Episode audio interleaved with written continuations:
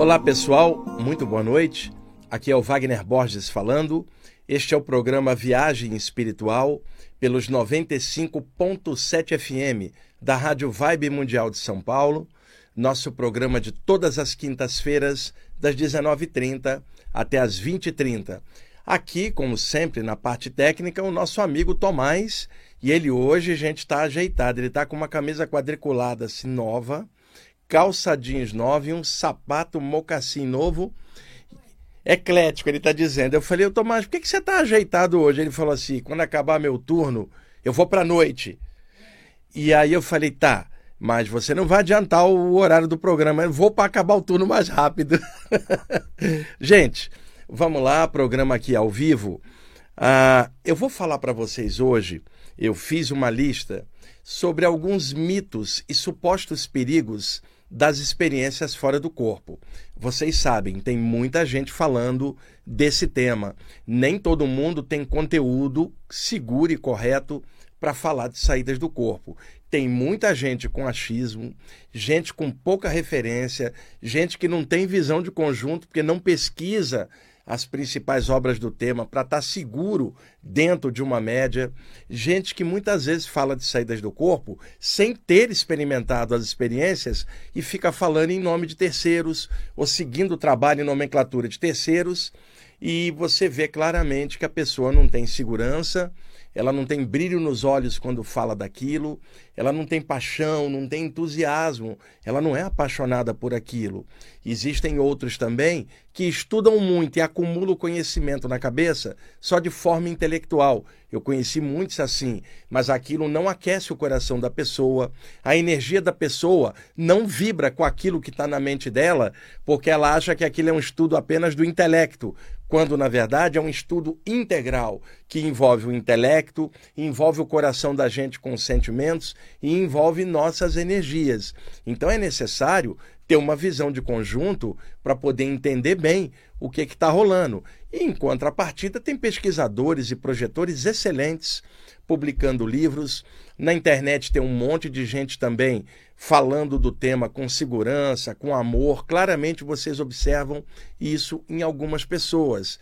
E outras, pelo contrário, hiperconfusas e espalhando desinformação na área. Então, montei uma lista aqui de mitos e supostos perigos que muitas pessoas alegam nas saídas do corpo. Eu vou desmontar esses mitos, usando lógica, bom senso e a experiência que eu tenho há décadas mexendo com isso e pesquisando muito para poder ter segurança e clarear, esclarecer ah, as questões. E lembre-se, o programa se chama Viagem Espiritual.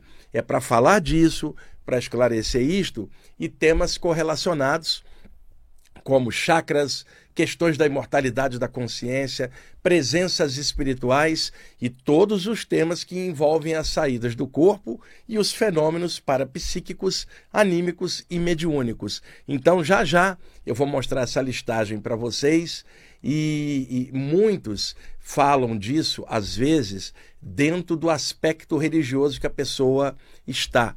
Então você pega a pessoa, participa de um grupo ou uma doutrina específica, tudo que ela falar de saída do corpo vai estar tá dentro dos parâmetros daquela doutrina. Ela vai revestir as saídas do corpo com interpretações só daquela área.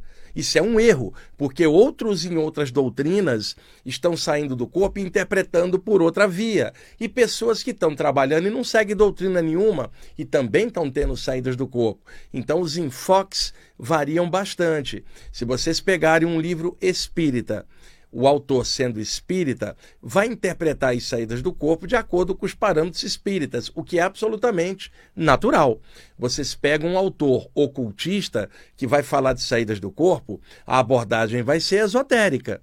Você pega um autor que seja teosofista, a abordagem dele no tema vai ser baseada na teosofia pega um autor dentro da área espiritualista, vai interpretar aquilo pela, pelo viés espiritualista. Pega alguém da conscienciologia, vai interpretar aquilo com parâmetros projeciológicos ou conscienciológicos, com aquela nomenclatura e aquele viés, sendo que está cheio de gente que não segue essa nomenclatura e esse padrão, tendo saídas do corpo e interpretando livremente as saídas do corpo.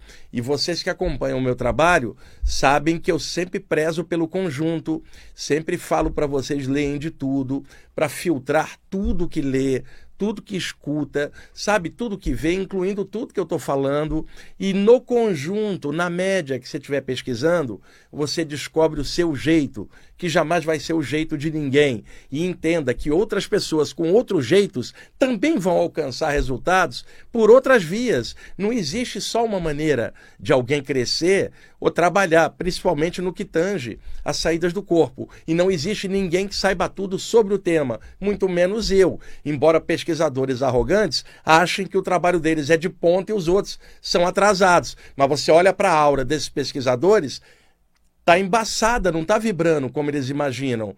Eu vi muita gente falar de estado vibracional e não vibrava nada, era só conceito teórico, preso no intelecto, não tinha vivência.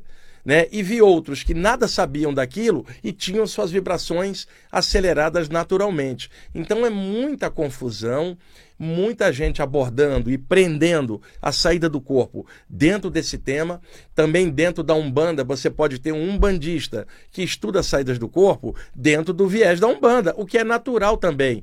O lance é, você pode estar dentro de uma área que você goste, mas entenda, ao falar de saídas do corpo, existem várias abordagens diferentes e quem diz que só a tua ou a do seu grupo é a única correta, sendo que a gente tem muitas possibilidades. Ninguém tem impressão digital igual aos outros. Ninguém tem energia igual aos outros. Por que, que a saída do corpo de alguém vai ser semelhante à do outro, sendo que cada pessoa tem temperamentos diferentes e maneiras diferentes de trabalhar? Por isso, já já a gente vai ver isso. É, antes, deixa eu contar um pequeno relato, um, uma vivência que eu tive hoje, porque eu gosto de contar esses relatos porque podem ser semelhantes às experiências que alguns podem ter, e às vezes o relato pode ajudar o outro a entender o que, que rolou com ele. No nosso conjunto de chakras, existem sete centros energéticos principais, do alto da cabeça até a base da coluna, como vocês sabem.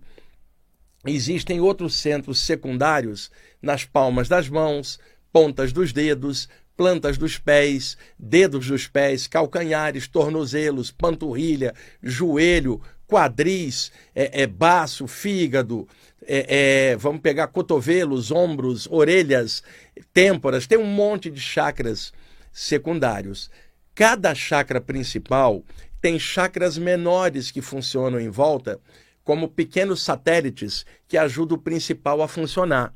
Então, por exemplo, você tem o chakra da testa, o chakra frontal. Tem dois chakras secundários dele nas duas têmporas, a esquerda e a direita. O chakra cardiorrespiratório, no meio do peito.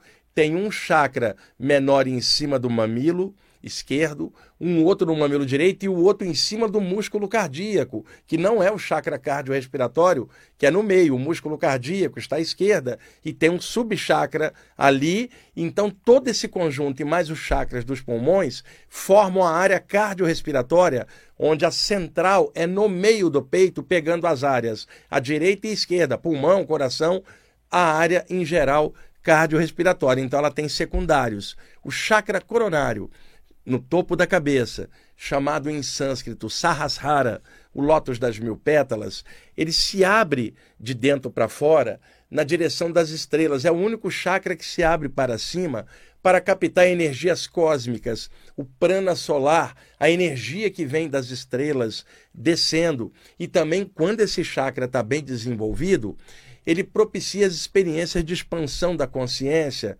né, que ganham muitos nomes ao longo da história, Samadhi, Satori, estado de consciência cósmica e tantos outros nomes. Sendo o único chakra que se abre para cima, é como se ele nos avisasse de que as nossas próximas etapas evolutivas serão em outros planos, para cima, para as estrelas, para o infinito. Ô, ô, ô Tomás, Capitão América dos Vingadores, para o alto e avante o chakra coronário é para o alto uh, e avante. E ele também tem chakras secundários nas laterais da cabeça, nos dois lados, tem um também na base da nuca. Agora, onde que eu quero chegar?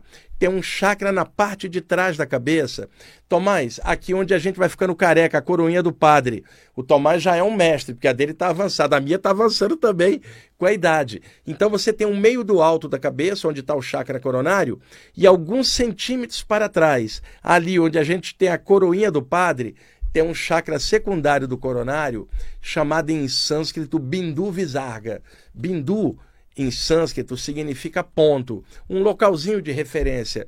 Então, quando eu era jovem e sentia os meus chakras espontaneamente e ainda estava estudando, tentando me entender, eu sentia esse ponto aqui da cabeça queimar, vibrar, arder e eu achava que eu tinha um problema.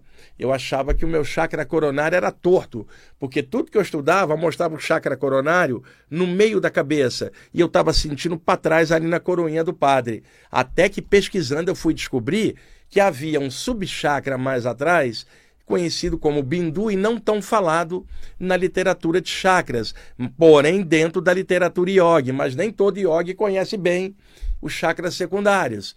Né? E ali eu senti uma queimação, uma vibração. Com o tempo eu passei a sentir o coronário também, mas até hoje eu sinto muito o chakra Bindu. E a energia sobe pelo nádio central da coluna, que os yogis chamam de sushuna. Quando ela sobe, muitas vezes em lugar dela vir em linha reta no chakra coronário, a energia da Shakti, da Kundalini, pode subir e sair pelo Bindu, um pouco atrás do coronário. E isso é super legal, porque expande a aura da cabeça para trás e dá aquele efeito de auréola na cabeça, que a gente vê em, em imagem de santos cristãos, mestres yogis, aquela emanação de luz um pouco atrás, uma auréola. A aura é o nome latino para o campo energético inteiro, a aura inteira, que significa sopro de ar, porque você pode ficar cinco dias sem comer, você sobrevive. Cinco minutos sem ar já era. Então, aura é sopro de ar, o sopro da vida, que nos traz o movimento e energia. Já a auréola é especificamente a aura da cabeça, do meio da cabeça para trás, formando aquele halo que, como eu mencionei, em imagem de santos cristãos e iogues é, também. Então, por que, que eu estou comentando isso com vocês? Hoje, no finalzinho da tarde, eu estava trabalhando e aí desceu na minha mente uma expressão telepática, assim, alguém jogou na minha mente tá, uma expressão, Durga. E quem era Durga? Dentro do contexto hindu, a mãe divina tem vários aspectos. Você tem a esposa de Brahma, que é a Sarasvati, a esposa de Vishnu, que é a Lakshmi, a esposa do Shiva, que é a Parvati. E dentro desse sagrado feminino que todos os povos têm, porque se a sociedade é patriarcal, falará Pai Celestial.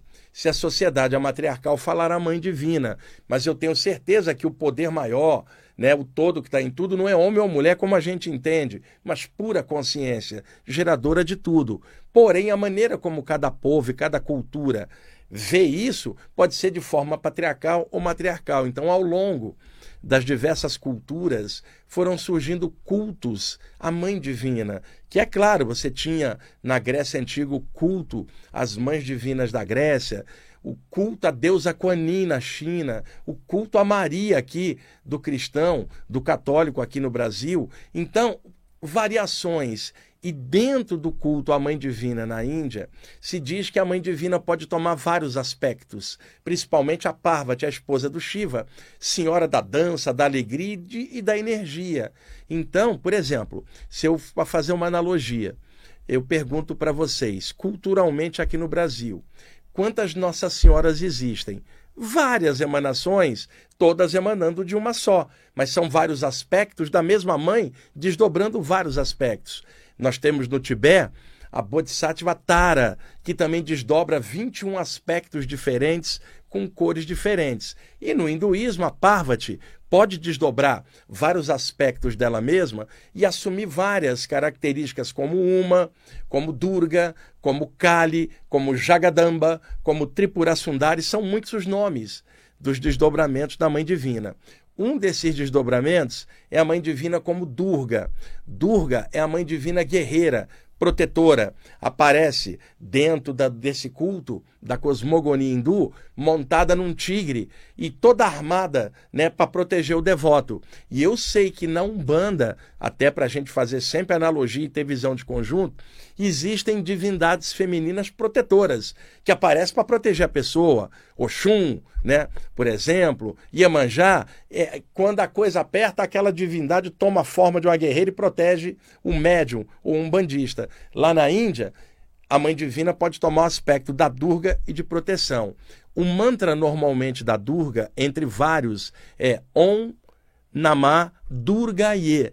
Pode ser feito também assim, Om Durgaye Namaha. E cada uma das divindades tem um bija mantra. O bija mantra da Durga é Dum e também Dur, mas normalmente é um mantra completo. Om Namah Durgaye, muito usado para proteção. E ao longo da minha vida, em algumas ocasiões, eu trabalhei esse mantra em mim para me proteger diante de pressões espirituais. Uma coisa minha, pessoal, que eu estou contando aqui para vocês, porque por memórias de vidas anteriores na Índia, eu lembro de já estar tá ligado a isso desde outras vidas. E parte de mim já veio com isso. E eu então fui desdobrando em mim mesmo o que eu já sabia lá atrás, mas não para ficar preso lá atrás, e sim para desdobrar a proteção atual, hoje, porque essa energia não tem tempo, é uma egrégora uma atmosfera. Então, voltando, eu ali no final da tarde trabalhando no computador, quando desceu, estalou na minha mente, Durga, uma voz mental que eu não sei identificar se é masculina ou feminina porque é telepática. Eu falei, pô, alguém jogou o nome de Durga na minha mente, tem algum significado. Mas como eu estava trabalhando, eu pensei, depois eu vou ver isso, deixa eu continuar. Daqui a pouquinho espoca essa palavra na minha cabeça de novo. E depois uma terceira vez. Eu falei, cara, estão me chamando a atenção, Tomás é, através desse nome. Aí eu parei o que eu estava fazendo, fui até o, o, o, meu apartamento tem dois quartos, um onde eu durmo e o outro onde eu medito, tem meus livros, CDs. Sentei no sofá ali, fiquei quietinho, coloquei um CD de música instrumental que eu gostaria inclusive de compartilhar com vocês. É um artista americano que já desencarnou tem vários anos que fazia música eletrônica, né, bem expansiva, bem space music, mais ou menos na linha do Tangerine Dream, a banda eletrônica progressiva a, alemã que eu gosto tanto, e tem tantos outros músicos que fazem música eletrônica. Nós temos o Vangelis, o Kitaro, mas cada um com um estilo. E o Michael Garrison seguiu o estilo do Tangerine Dream, muito parecido. E tem outros músicos que seguem esse estilo também. O nome dele é Michael Garrison.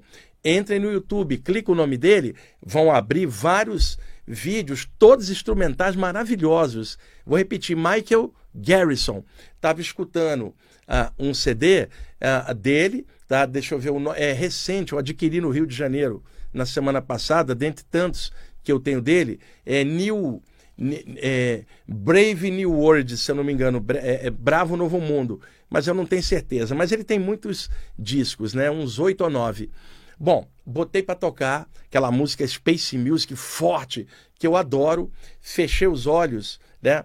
E aí eu tive a intuição de repetir o mantra da Durga, Om Namah Durgaye, não nos chakras principais, mas no chakra bindu.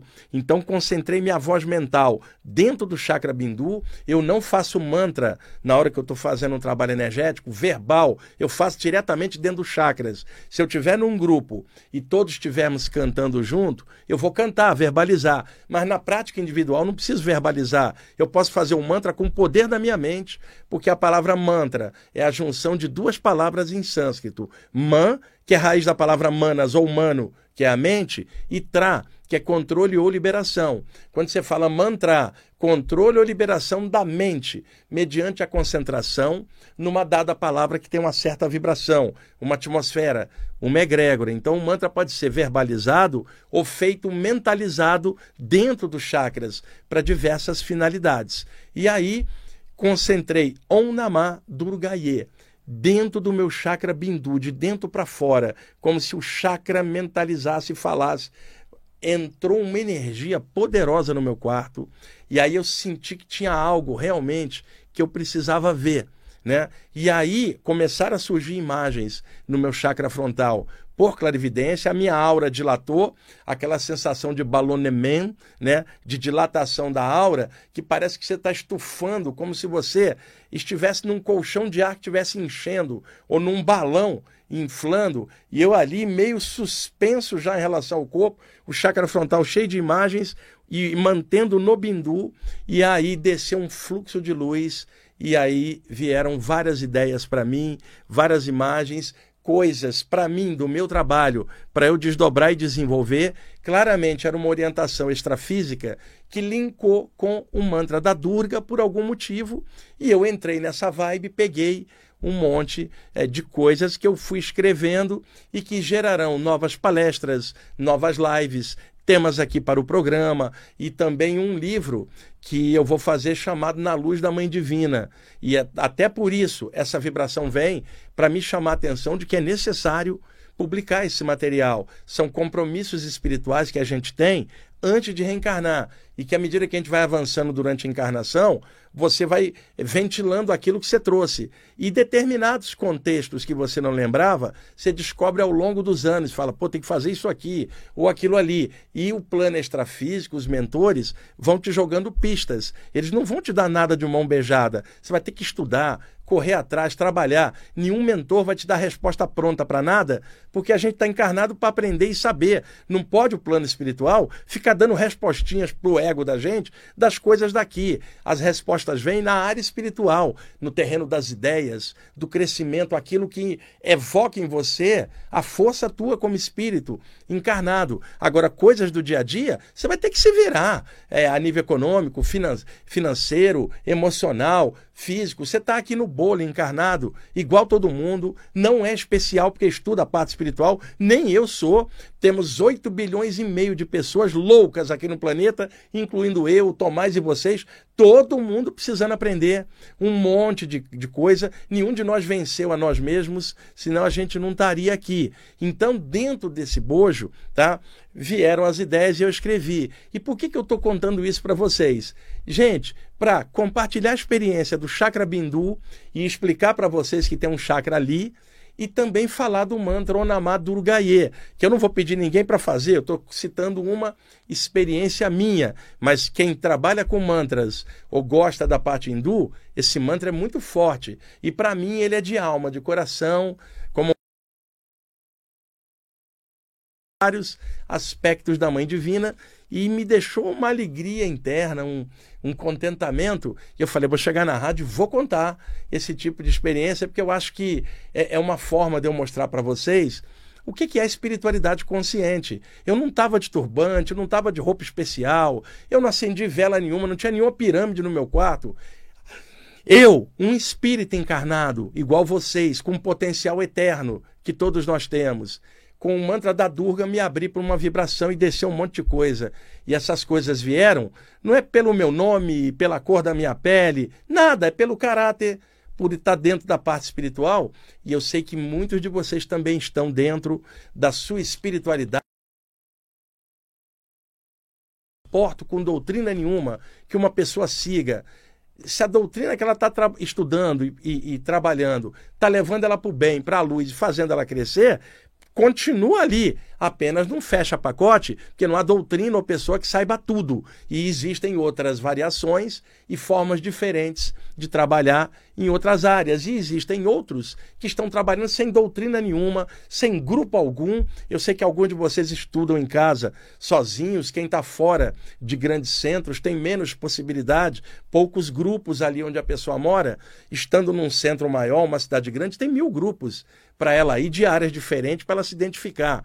Mas o estudo, na verdade, é individual. Você está lendo na tua casa, você está pesquisando, está trabalhando e está avançando. É o seu caminho espiritual, sua senda, que é dentro de você, não é um lugar, uma doutrina. É você sua própria consciência, seu jeito de ser. E se tiver a mente aberta, você pode participar de qualquer lugar, porque a tua mente está aberta. Você não vai fechar pacote de forma absoluta e achar que só ali está a verdade, ou só ali é estudo de ponta, ou que só ali é bom, os outros estudos não prestam. Isso é uma besteira enorme, porque pode ter alguém que não estuda nada disso e que é materialista e cética que dá de 10 a 0 na gente pelo caráter pessoa que perdoa todo mundo, ajuda os outros e não precisou estudar nada espiritual para isso. É, é, do caráter dela. Então, o importante é o que, que a gente pensa o que, que a gente sente, o que, que a gente é. É o caráter, o resto é perfumaria. É, não adianta falar minha doutrina, meu nome, minha cor de pele, meu sexo. Nada disso é o eu real. Você é a consciência, é o espírito. Uma centelha vital habitando um corpo humano para mais uma experiência. Você sequer é humano, você está humano, homem ou mulher, neste presente momento, nessa presente encarnação. Faça o melhor que você puder, dentro da condição que você tiver. Eu duvido que um poder mais alto está olhando a cor da sua pele, ou como é que você faz sexo, ou com quem você faz, ou qual é a sua orientação sexual, qual é seu time, seu partido. Ninguém espiritual está vendo isso, eu te garanto. O que eles estão vendo é o que você pensa, o que você sente, a tua energia. É, é você, integral um ser espiritual encaixado na matéria. E só lembrando, vocês já estavam vivos antes do corpo nascer. Estavam vivos enquanto espíritos que sempre foram, sempre são e sempre serão.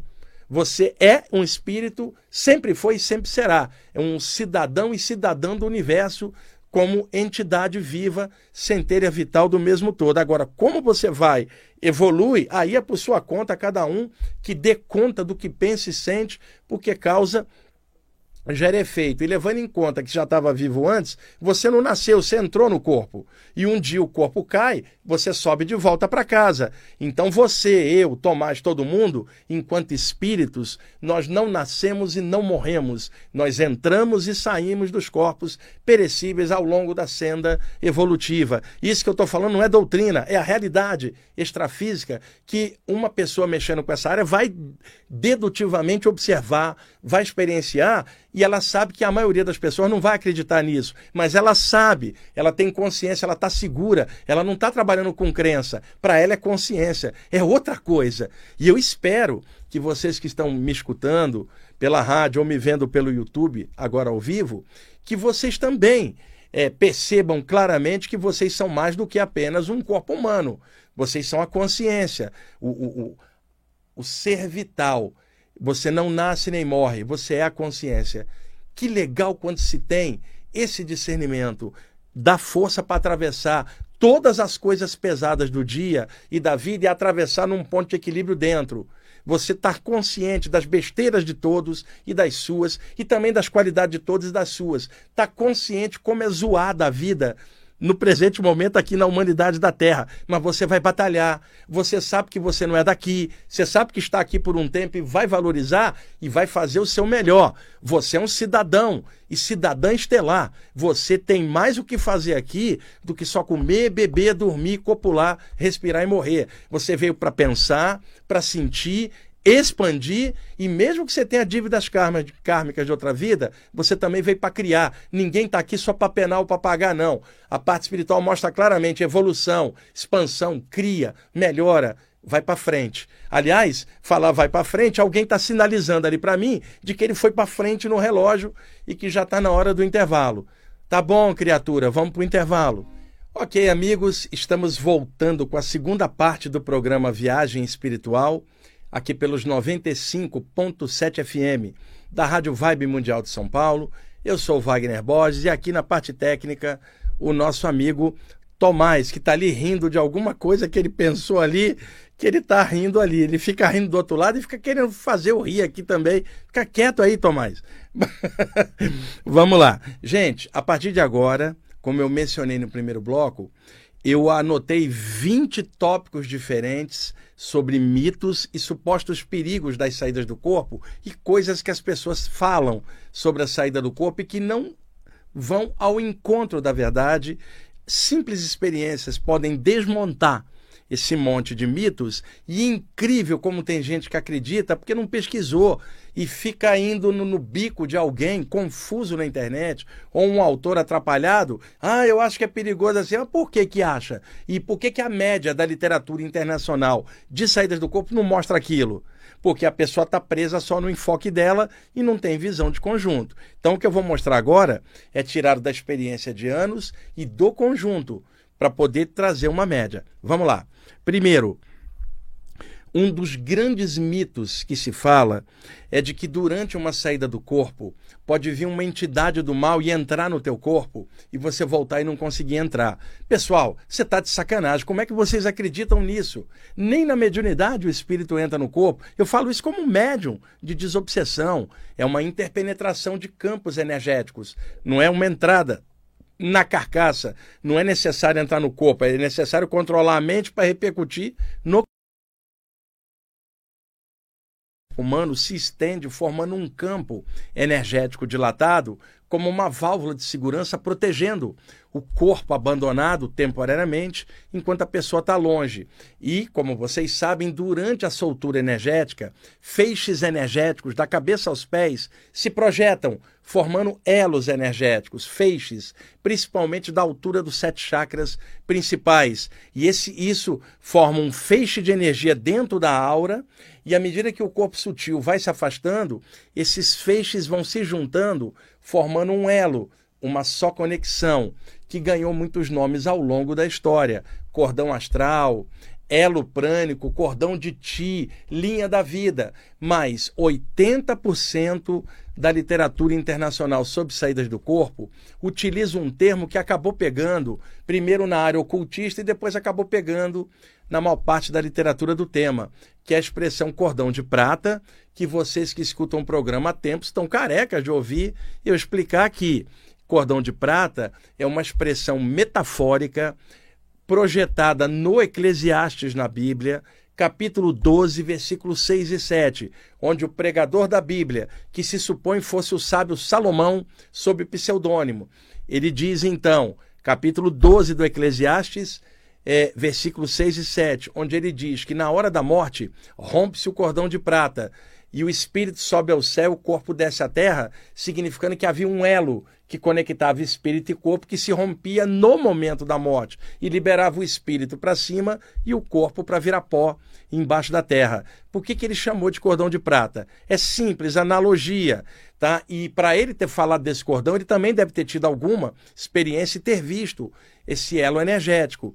Cordão no sentido de algo que liga duas partes. Como ele, enquanto espírito, estava ligado ao corpo, ele lembrou que o feto dele, o corpo dele, estava ligado ao útero da mãe por um conduto umbilical, o cordão umbilical. Então, quando ele usa a expressão cordão, não é que é um cordão, é para significar algo que une duas partes.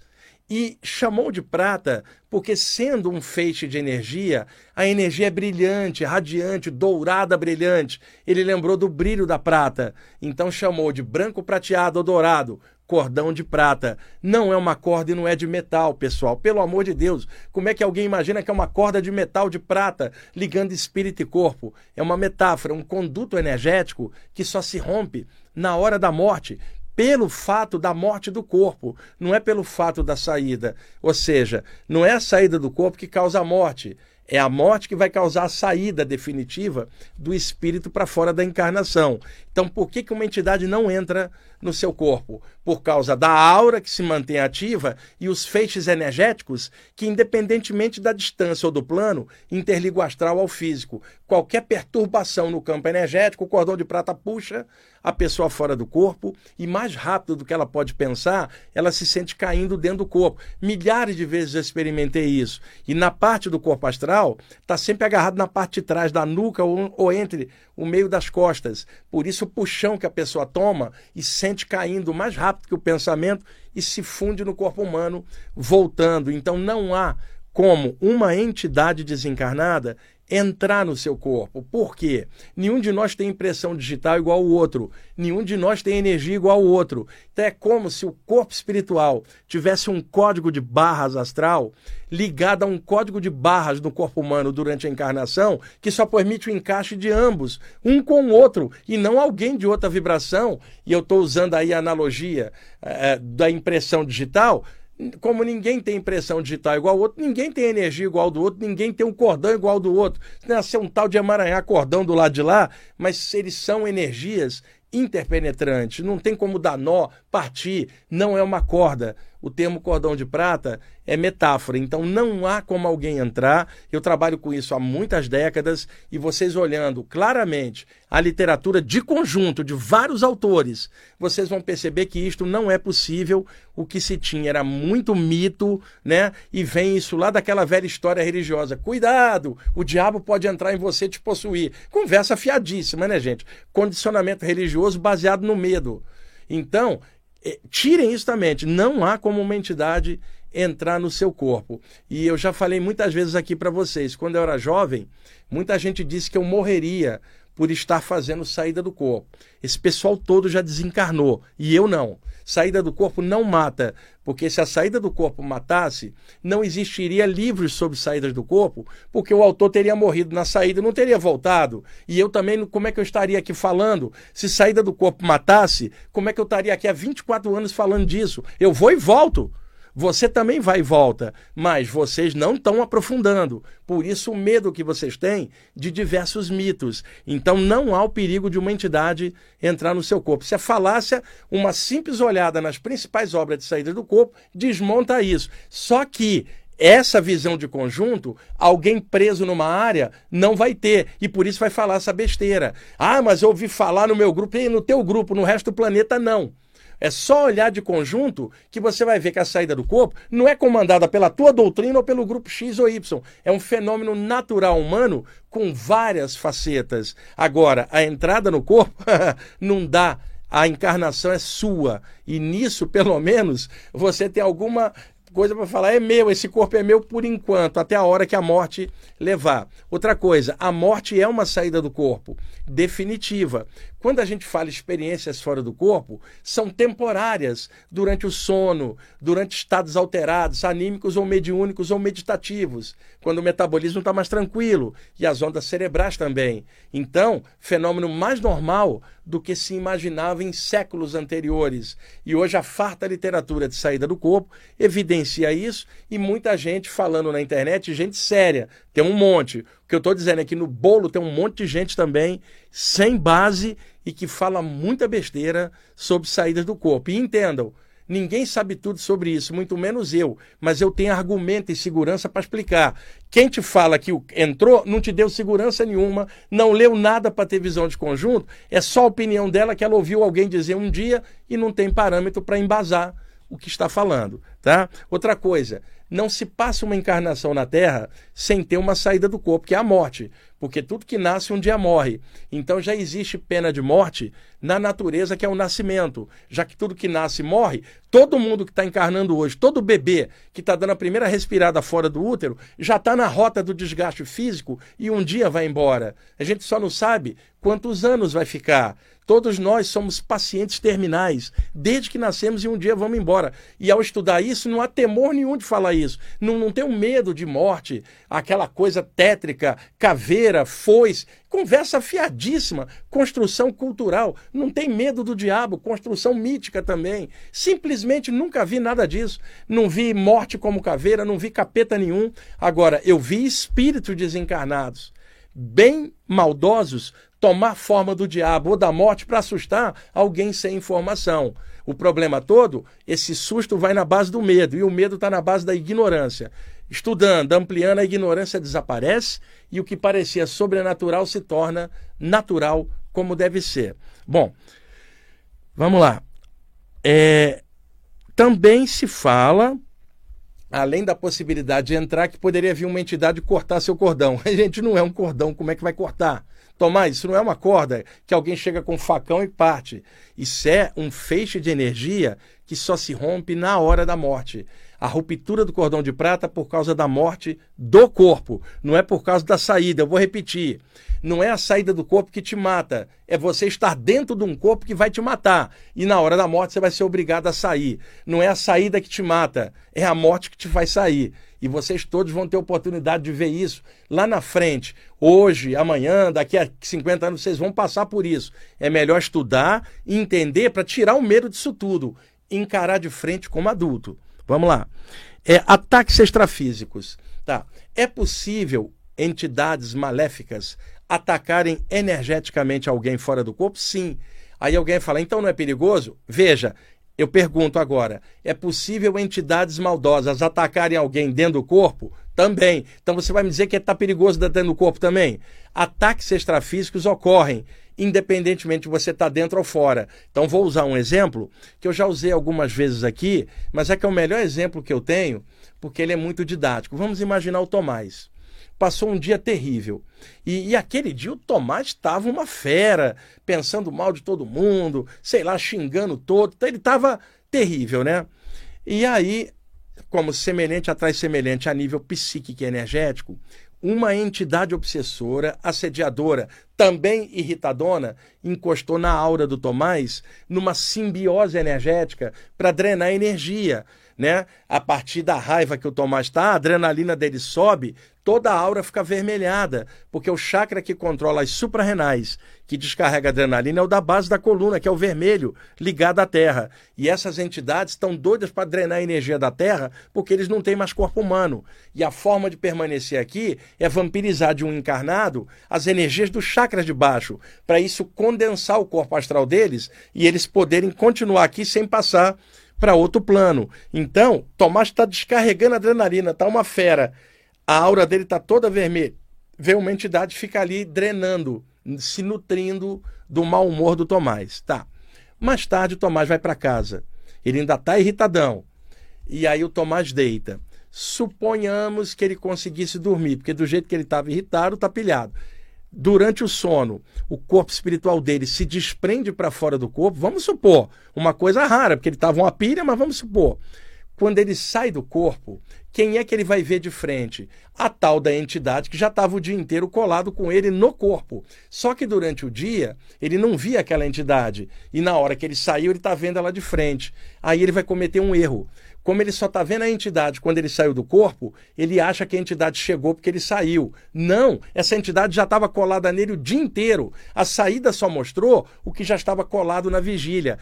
O ataque extrafísico que ele tomar não começou na saída, começou na vigília apenas a saída te mostrou. Se o Tomás soubesse estender as mãos extrafísicas e dar um passe ou vibrar os chakras dele, desfaria aquilo. Mas como é que um cara pilhado vai conseguir fazer isso? Né? E está na, na, na, faixa energética da entidade. Aí o Tomás cai dentro do corpo, depois escreve um relato e põe na internet.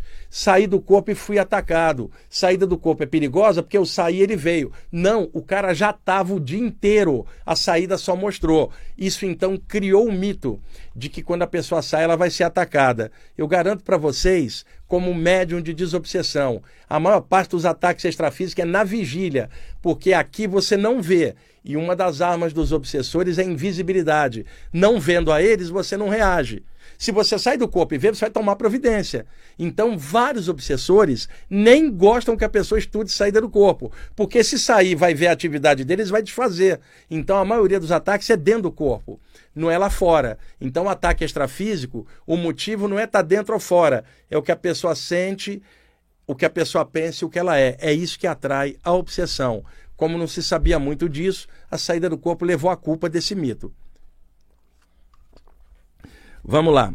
4. Alienação psíquica. Este é um perigo verdadeiro. Supõe que uma pessoa esteja tendo saídas do corpo, mas não tenha maturidade para conviver com o que ela está percebendo ou esta possibilidade. Se a pessoa não tiver maturidade e âncoras que permaneçam, façam ela estar ligada à vida carnal, porque desde o momento que ela reencarnou, a prioridade não é a saída, é a encarnação dela. E isso um dos mentores um dia me falou, que a prioridade dele não era a saída do corpo da pessoa, é a pessoa dentro do corpo evoluir. A saída era o bônus que facilitava essa soltura, se a pessoa assim desejasse. Então, essa pessoa, ao ter saídas do corpo, está perdendo o pé no chão, perdendo de vista as coisas do dia a dia e não está vivendo ou não quer viver. Conclusão, está se tornando alienada. Não é a saída do corpo que é culpada. Porque se ela tivesse desenvolvendo a mediunidade, eu conheci médios assim totalmente alienados. Eles não estavam estudando projeção astral, estavam estudando mediunidade, mas não estava tendo o estudo para equilibrar isso. Conheci gente também que estava tentando ativar os chakras e ficou alienada. Então não é a saída do corpo. Falta de maturidade da pessoa, porque eu trabalho com isso há tantos anos e prezo muito estar tá aqui e agora. Adoro chegar aqui, brincar com o Tomás, brinco com o pessoal da banca, brinco com o pessoal da lanchonete, sabe? Chego lá na minha rua, brinco com todo mundo, sei como é que está o campeonato. Né? Inclusive, Tomás, o Botafogo é o líder com nove pontos absoluto e joga hoje pela Sul-Americana né? E tá jogando agora Flamengo e Racing pela Libertadores. Palmeiras ganhou ontem, Corinthians perdeu antes de ontem. Sei de. Eu tô com o pé bem no chão, sei tudo o que acontece, sabe? Tem, vou pagar umas contas aqui no caixa eletrônico daqui a pouco, porque, Tomás, eu posso ter projeção, mas o boleto não some, cara. O boleto é o meu obsessor. Que obsessor danado, ele sempre vence. Eu dou passe no boleto, ele não some, Tomás. Você dá um passo numa entidade, ela vai embora. Dá um passo no boleto, o maldito não sai. Então, pé no chão. Descubra coisas que façam valer a pena o teu período encarnatório. Eu adoro jogar boliche, adoro ir ao cinema, ir à praia, namorar, adoro brincar com meus amigos e me sinto muito honrado de estar aqui. Só que eu sei que aqui é temporário e eventualmente eu vou embora. Então, durante o dia eu estou aqui. Na hora que eu deitar, eu vou esquecer o plano físico por algumas horas e vou pensar no outro lado. Voltei, despertei no corpo, vou pensar no lado de cá. Chama-se equilíbrio. É isso que evita a alienação, tanto na saída do corpo, quanto na questão dos chakras, na mediunidade, na clarividência também. Porque se alguém tiver fenômeno de clarividência e não entender o que é está rolando, ela pira, fica confusa, não consegue é, viver. Então, esse é um perigo real, que não é da projeção, mas da falta de maturidade da pessoa. Conselho que eu dou para vocês, trabalhando com isso há muito tempo.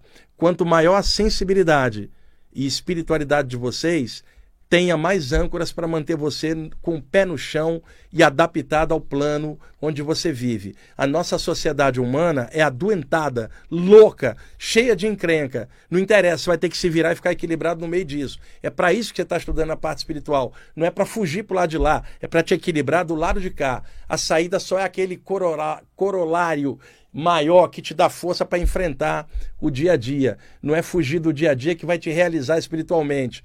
Isso é fuga. E muita gente que em outra vida fez isso, seja na caverna do Himalaia, no templo do Egito ou, ou, ou no, no mosteiro da China, hoje está reencarnada em São Paulo, Rio de Janeiro, Boston, Nova York, Londres, Tóquio, vivendo agora com bilhões de pessoas na mesma cidade para viver um pouco, depois de ter fugido da vida por uma vida.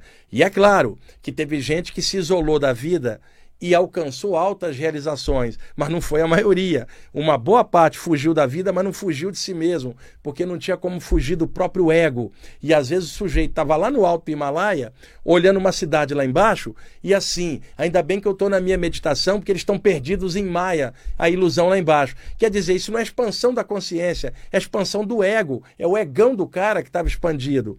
E ele desencarna, não entra na luz nenhuma, porque não tinha iluminação, era o ego dele. Aí reencarna ele aqui em São Paulo, Nova York, e vai se virar agora pegando metrô lotado, ônibus, chefe mal-humorado, filho. E aí, como é que você vai se virar agora? Então, pé no chão para nós todos. É muito importante estar encarnado aqui, no presente momento, mesmo com tudo zoado, é muito importante estar aqui. E a espiritualidade, que a gente tanto gosta, não é para tirar a gente da vida, é para honrar a vida e, mesmo no meio da loucura, atravessar lúcido, mas essa encarnação. É possível, é factível se trabalhar e se estudar. Vamos melhorar, gente. Vamos dar um jeito, todos nós, graças a Deus, aqui com a parte espiritual iluminando, seja em que área for, vamos arranjar um jeitinho de caminhar mais equilibrado, mesmo no meio da loucura. Que seja dentro da gente essa coisa boa para atravessar esse mar de ilusões aqui da vida e ao mesmo tempo estando equilibrado e dando bom dia para todo mundo, pé no chão e mente nas estrelas e o coração integrando mente e o pé na vida, seja aqui ou fora do corpo. 5. Perigo real fanatismo pelo tema da projeção astral. Pessoal, eu conheci pessoas que se tornaram fanáticas, só projeção astral interessava a elas. E outros que falavam de projeção do corpo mental, que eram tão arrogantes que falavam: meu negócio é projeção do corpo mental. E nem a projeção astral eles faziam. A gente claramente via isso na energia. Fanáticos na área da projeção, gente, tem fanático em tudo quanto é área. Na religião, na política, no futebol, na área espiritual também tem. Gente radical, que só acha que aquilo que está certo e a única via é aquela. Não é verdade. A saída do corpo é mais uma capacidade, assim como a ativação dos chakras, a, a mediunidade, o animismo, o que você quiser desenvolver. São potenciais seus que te ajudam a expandir sua consciência. Agora, se tornar fanático, achar que só por aquela via que alguém vai evoluir, pelo contrário, gente, infelizmente, na área de saídas do corpo, em todas as abordagens, vocês vão encontrar fanáticos que acham que é só aquilo. E pior, só querem conversar sobre aquilo e ficam julgando todos os outros que não estudam nada disso. Pior, gente achando que sabe mais do que os outros. Pior, gente com conhecimento pisoteando os outros, que sabem menos e humilhando, literalmente. Ou gente que acha que só o seu grupo está correto e o resto do planeta está errado. Gente que acha que está com a programação existencial especial, cheia de mediocridade na mente. Eu conheci um monte, tá? Não tem tanta gente especial assim como se imagina, não. E muito menos eu. Nós estamos ralando aqui Todo mundo, ninguém é especial. Estamos aqui, todo mundo, tentando melhorar. E a gente mexendo com a parte espiritual, por que, que vai achar que é melhor que o outro que não mexe, gente? Que besteira isso. O importante é o caráter das pessoas. Seis, projetor assediador. Gente, isso aqui é muito ruim de falar. A saída do corpo não é boa ou ruim. É somente a pessoa lá fora com a intenção dela. Uma pessoa com ótima intenção vai levar isso para fora. Uma pessoa com má intenção vai levar isso para fora e vai procurar fazer coisa ruim.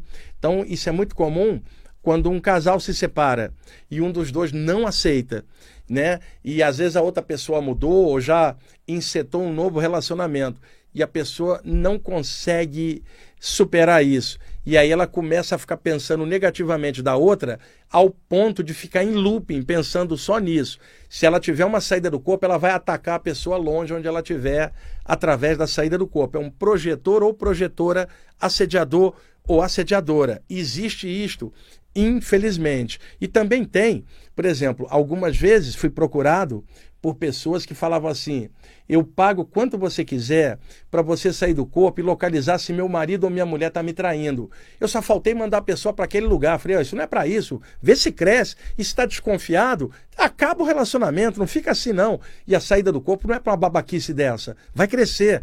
Né? E, e muita gente que procura para consulta, eu não dou consulta, meu trabalho é coletivo, eu mexo com centenas de pessoas por semana, não tenho como orientar pessoalmente a ninguém. É fal falta de tempo mesmo. Mas eu não teria paciência para trabalhar individualmente, não. Porque as pessoas estão atrás de tranqueira. E eu estou atrás de coisa séria na parte espiritual.